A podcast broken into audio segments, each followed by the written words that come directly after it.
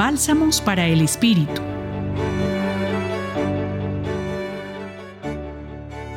La reflexión de hoy nos la comparte Eli Yoda. Me llamó la atención este versículo. ¿Por qué no fue este perfume vendido por 300 denarios y dado a los pobres? San Ignacio en los ejercicios espirituales habla del mal espíritu que puede aparecer en la forma de un ángel de luz, es decir, aparece en la forma de un bien aparente, pero en realidad tiene intención de desviar el discípulo de Cristo del buen camino.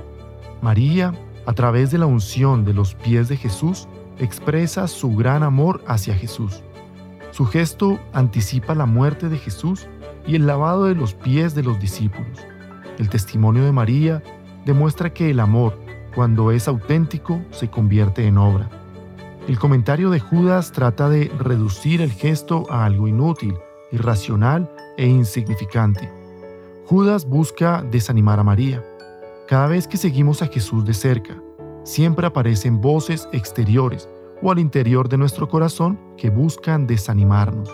Voces que vienen del mal espíritu, que buscan reducir nuestro amor hacia Jesús como algo inútil, irracional o una total pérdida de tiempo.